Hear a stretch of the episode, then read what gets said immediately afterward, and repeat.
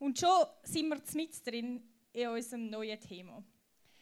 Der Gott von der Bibel sagt über sich, ich bin der Herr, ich alleine. Außer mir gibt es keinen Gott. Und trotzdem, wenn wir die Bibel anschauen, kommt der Heilige Geist drin vor, wo irgendwie auch Gott ist. Und Jesus kommt drin vor, wo auch Gott ist. Und irgendwie ist es einfach komisch. Also ganz ehrlich, das wirft einfach Fragen auf. Es ist so, ja, also, hey, jetzt bist du entweder bist du alleine oder du bist drei Personen, aber du kannst nicht drei und jemand sein. Es ist wie so eins plus eins plus eins ist eins. Es macht einfach, wenn wir ehrlich sind, macht es wirklich nicht so Sinn. Und vielleicht hast du auch schon mal das Wort Trinität gehört. Der Titel von unserer Serie. Oder Dreieinigkeit. Oder ähm, was haben wir noch? Trinität, Dreieinigkeit und, jetzt ist es gerade weg, dreieiniger Gott. So, die sind die meistläufigsten Begriffe. In der Bibel taucht aber keiner von diesen Begriffen auf. Es steht nirgends in der Bibel, ich bin ein dreieiniger Gott, der Heilige Geist, der Jesus und ich und wir sind eine Person, sondern es steht eben nie so richtig. Und die Antwort, die muss man sich zuerst finden oder besser gesagt, sie ist für uns wirklich gefunden worden, weil da hat es schon x tausend Bücher darüber gegeben, wirklich tausend Bücher, wo das erforscht worden ist seit auch wieder tausend, Tausende von Jahren. Und für das, dass wir das ein bisschen checken, müssen wir ein bisschen Killergeschichte eintauchen. Jetzt Achtung, wenn du bei dir Killergeschichte hörst und du denkst, oh, das schalte ich ab, gebt mir eine Chance. Weil ich finde Geschichte so ganz im Allgemeinen das langweiligste Fach auf Erde. Vielleicht kennt das ja, kann sich jemand mit mir identifizieren. Ich finde es absolut langweilig. Und auch im Studium, wo wir Kirchengeschichte hatten, ich habe es gehasst, das Fach. Darum habe ich mir überlegt, wie hätte dann bei mir der Unterricht sein dass ich ihn spannend gefunden hätte. Und so versuche ich jetzt, die Predigt ein bisschen zu gestalten. Wir haben, oder wir müssen anfangen beim Kaiser Konstantin. Das ist nicht der Kaiser Konstantin, sondern es ist einfach ein Bild von einem. Also, lasst mich nicht täuschen. Die einen, die nämlich meine die Dinge vorher schon angeschaut haben, sind so gewesen, hey, also ist das jetzt der Kaiser Konstantin? Und äh, nein, es ist nicht. Es ist einfach ein Mann, der aussieht wie ein Kaiser, finde ich. Gut, der Kaiser Konstantin hat das Christentum ein bisschen ins römische Reich hineingebracht. Und zwar war er der, der zum Glauben gekommen ist. Er hat den christlichen Glauben kennengelernt und hat gefunden, mal, der passt mir, den nehme ich. Und dann hat er angefangen, ähm, den auch zu anerkennen als eine staatliche äh, Religion. Er hat den Sonntag als Ruhetag einberufen und er hat wählen, dass man den christlichen Viertag feiern tut. Und so ist das Christentum gewachsen. Es ist immer größer geworden. Und wie gesagt, vor allem stark im Römischen Reich hat sich es angefangen zu verbreiten. Aber auch dort hat es Leute gehabt, die die Bibel, es war noch nicht ganz so dick, gewesen, wie wir sie jetzt haben, aber der Teil, die es schon hatten, haben es gelesen und sie haben sich Fragen gestellt. Besonders der Kaiser, der hat sich dieser Frage mit diesen drei Personen, die aber nur jemand sein sollten, mit dieser Situation hat er sich stark auseinandergesetzt. Und so hat der Konstantin das Konzil von Nicea einberufen. Dort hat er sich mit etwa 200 Bischöfen getroffen, um über diese Frage zu diskutieren. Die Bischöfe haben vielleicht. Oh, es geht nicht weiter. Funktioniert es? Ah, da sind jetzt alle Christen, oder? Es ist immer größer geworden. Dann hat er Fragen gehabt. Dann ist das Konzil von Nicea und jetzt kommen die Bischöfe Zack! Die coolen Bischöfe. Vielleicht haben die so ausgesehen, vielleicht auch nicht. Ich finde es voll cool. Genau, ich habe meine Freude beim Vorbereiten. Gut, sie haben sich unterhalten über die Frage, wie funktioniert das? Und daraus ist dann schlussendlich Trinität, Dreieinigkeit, ein dreieiniger Gott, ist aus dem herausgekommen. Es ist anerkannt worden, dass Gott, der Gott der Bibel, drei in einem ist. Dort ist das so der Geburtsort von Trinität. Wie sind sie überhaupt auf das gekommen? Wieso sind sie überhaupt auf die Idee gekommen, dass die drei jemand könnten sein. Und zwar fängt das bei einer Geschichte wo alle drei Personen drin vorkommen. Es ist eigentlich so drei Einigkeit in Action. Es gibt es selten, es ist wirklich ein spezieller Moment. Und das ist bei der Taufe von Jesus. Wir lesen dort nämlich, dass die Taube auf Jesus kam, als er getauft worden ist, und eine Stimme vom Himmel geredet hat. Die Stimme, Gott, der redet, die Taube, der Heilige Geist, die Person, die sich taufen lässt, Jesus. Es steht, als er aus dem Wasser stieg, sah er, wie der Himmel aufriss und der Geist Gottes wie eine Taube auf ihn herabkam. Und aus dem Himmel sprach eine Stimme, Du bist mein geliebter Sohn, an dir habe ich Freude. Der erste Moment, wo das Dreiergespann so auftritt, Heilig Geist, Gott und Jesus. Wir lesen nachher immer wieder einmal ein von dem Rührteam und zum Teil kommt es auch nur so in Bibeltexten so ganz bisschen durch. Wenn man genau liest, merkt man so, hm, das ist irgendwie komisch. Wir schauen die nachher noch ein bisschen genauer an. Was man aber herausfindet, mega schnell, ist, dass die drei Personen, die ja irgendwie jemand sind, unterschiedliche, unterschiedliche Aufgaben haben.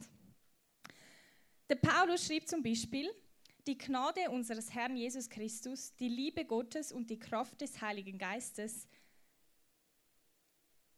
der euch Gemeinschaft untereinander schenkt, sei mit euch allen. Er tut also die drei Personen erwähnen, mit unterschiedlichen Orten, wie sie sollen uns begleiten. Die Gnade von Jesus, die Liebe von Gott und die Kraft vom Heiligen Geist. Eine andere Stelle, die finde ich, drückt das miteinander mega gut aus. Jesus ist am Betten zu seinem Vater. Also wenn man genau überlegt, macht er eigentlich Selbstgespräch, weil er ja eigentlich mit sich redet, aber irgendwie ja doch nicht. Sie alle sollen eins sein, genauso wie du, Vater, mit mir eins bist, mit mir eins bist. So wie du in mir bist und ich in dir bin, sollen auch sie, und, sie in uns fest miteinander verbunden sein. Da kommt das mega stark zum Ausdruck. Genau wie du, Vater, mit mir eins bist. So wie du in mir bist und ich in dir. Eine andere Stelle, dort sagt Gott, jetzt wollen wir den Menschen machen, unser Ebenbild, das uns ähnlich ist. Ich weiß noch, die paar Mal, wo ich äh, vermutlich die erste Mal, als ich die Bibel gelesen habe, habe ich, das steht am Anfang der Bibel, habe ich das überlesen, dass dort uns steht. Aber ich finde es ein spannendes Ding, der, das Dreiergespann, Gott, Jesus und Heilig Geist, die eine Person, das eine Wesen, das ist von Anfang an da. Das ist nicht erschaffen worden. Und die drei schaffen, haben uns geschaffen. Das ist voll, voll so. Findet ihr das nicht auch noch krass? Ich, ja, ich muss es wie mir selber noch mal erklären. Okay, gut, dann gehen wir weiter. Eine andere Stelle finde ich auch ganz schön, wo Jesus sagt, hey, Geht allen Menschen von mir erzählen und dann taufen sie im Namen vom Vater, vom Sohn und vom Heiligen Geist. Er lässt nicht einfach einen von allen drei weg, sondern er sagt, hey, vom Vater, vom Sohn und vom Heiligen Geist. Das braucht alle. Alle drei in einem.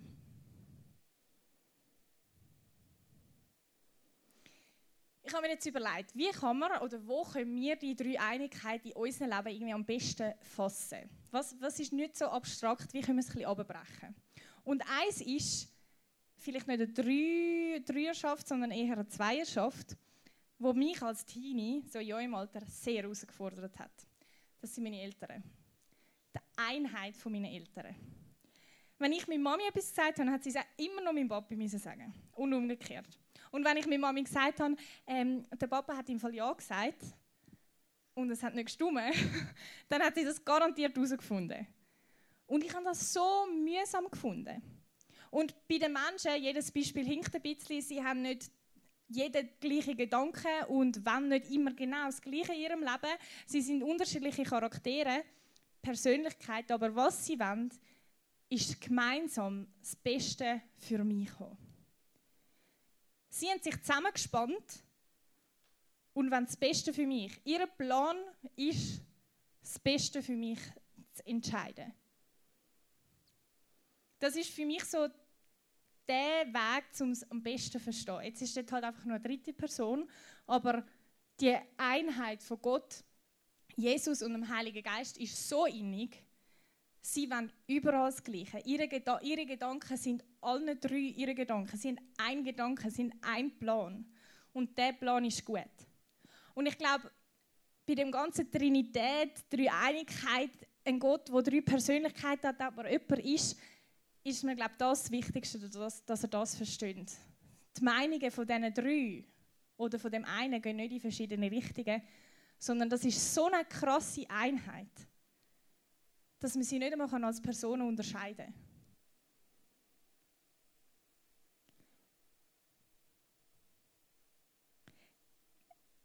Es ist ein Wesen, das vielleicht drei verschiedene Aufgaben erfüllt. Und wir werden nächste Woche ein bisschen mehr über die Aufgaben hören, was denn das für Aufgaben können sein von diesen drei Persönlichkeiten. Aber ich glaube, das ist mega wichtig. Sie, reden, also sie kommen sich nicht in die Quere, sondern sie sind sich einig in dem, was sie wollen. Sie wollen das Beste für uns Menschen und das steht über allem, ihrem Plan. Jetzt das Konzil von Nicea, das ist irgendwann zu Ende gegangen. Die Bischöfe und der Kaiser sind darauf gekommen, die Dreieinigkeit, das ist der Weg. Mit dem wollen wir weiterfahren. Der christliche Glaube soll in diese Richtung gehen. Und sie haben einen Satz verfasst. Ultimativ komplizierter Satz. Ich lese ihn euch aber mal vor. Vielleicht sind die einen ja so clever, um den zu checken. Also, sie haben Folgendes verfasst. Wir glauben, hoppla, wir glauben an den einen Gott, den Vater, den Allmächtigen, den Schöpfer alles Sichtbaren und Unsichtbaren und an den einen Herrn Jesus Christus, den Sohn Gottes, der als einziggeborener aus dem Vater gezeugt ist, Licht aus Licht, wahrer Gott aus wahrem Gott, gezeugt, nicht geschaffen, eines Wesens mit dem Vater, durch den alles geworden ist, was im Himmel und auf der Erde ist der für uns Menschen wegen unseres Heils herabgestiegen und Fleisch geworden ist. Mensch geworden ist, gelitten und am dritten Tag auferstanden ist, aufgestiegen zum Himmel, kommen wird, um die Lebe Lebenden und die Toten zu richten und an den Heiligen Geist. Ist doch ein bisschen viel, gell? Ich finde auch. Ich würde sagen, danke, Konsti, dass du es so kompliziert äh, verfasst hast. Ich äh, versuche es mal ein bisschen einfacher. Und zwar mit dem Teil.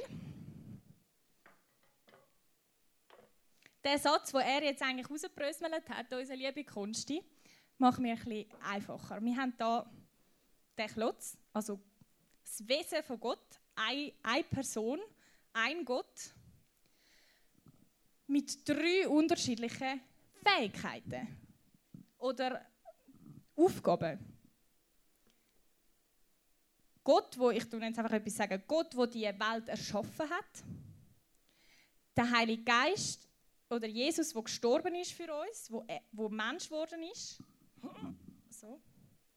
und der Heilige Geist, wo in uns lebt. Eine Person mit unterschiedlichen Aufgaben. Ich finde es schon noch krass. Danke.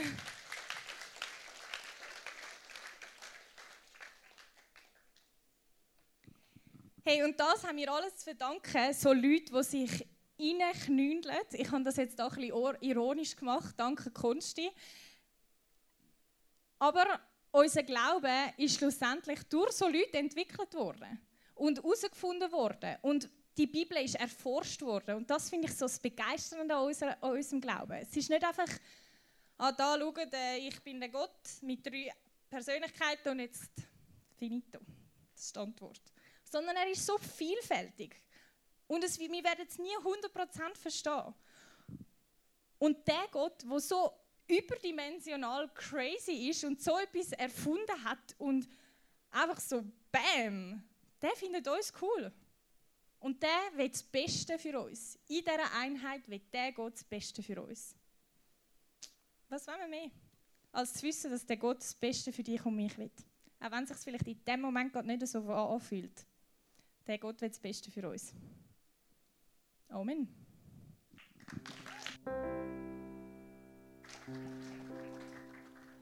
Amen. So coole Message. Danke vielmals, Salome. Genau, der König, der Gott, der ähm, so unglaublich ist, wird mit uns Kontakt haben. Und gerade im Worship können wir mit ihm verbinden oder uns mit ihm verbinden, indem dass wir sagen, wie gut dass er ist, wie dankbar wir, dass wir sind, dass er da ist. Er ist der König von unserem Herz oder einmal von meinem Herz und ich wünsche mir, dass er auch der König darf sein von jedem von eurem Herz. Genau um das geht es im nächsten Lied. Darum steht doch auf und singt mit.